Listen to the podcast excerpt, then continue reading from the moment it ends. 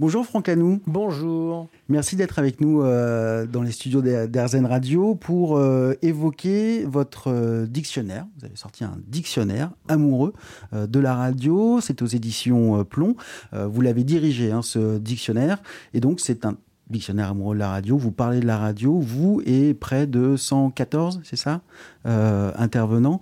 comment vous est venu, pourquoi vous est venue l'idée déjà? L'idée m'est venue parce que je connaissais très bien cette collection.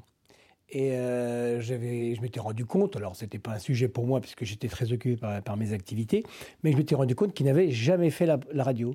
Il y a plus d'une centaine de, de, volumes, ils ont quasiment tout traité, et la radio n'était pas traitée. Donc un jour, avec un peu plus de temps que d'habitude, euh, j'ai été voir l'éditeur et je lui ai expliqué qu'en effet, il y, avait, un sujet, parce que pourquoi faire le cinéma, la télévision, tout le reste, et ne pas faire la radio Alors j'ai compris que pour eux, c'était un sujet, qu'ils allaient peut-être le traiter, etc. Et ai proposé d'emblée de le traiter différemment. C'est-à-dire que d'habitude, dans cette collection, c'est une grande personnalité qui rencontre un sujet et qui fait son dictionnaire amoureux.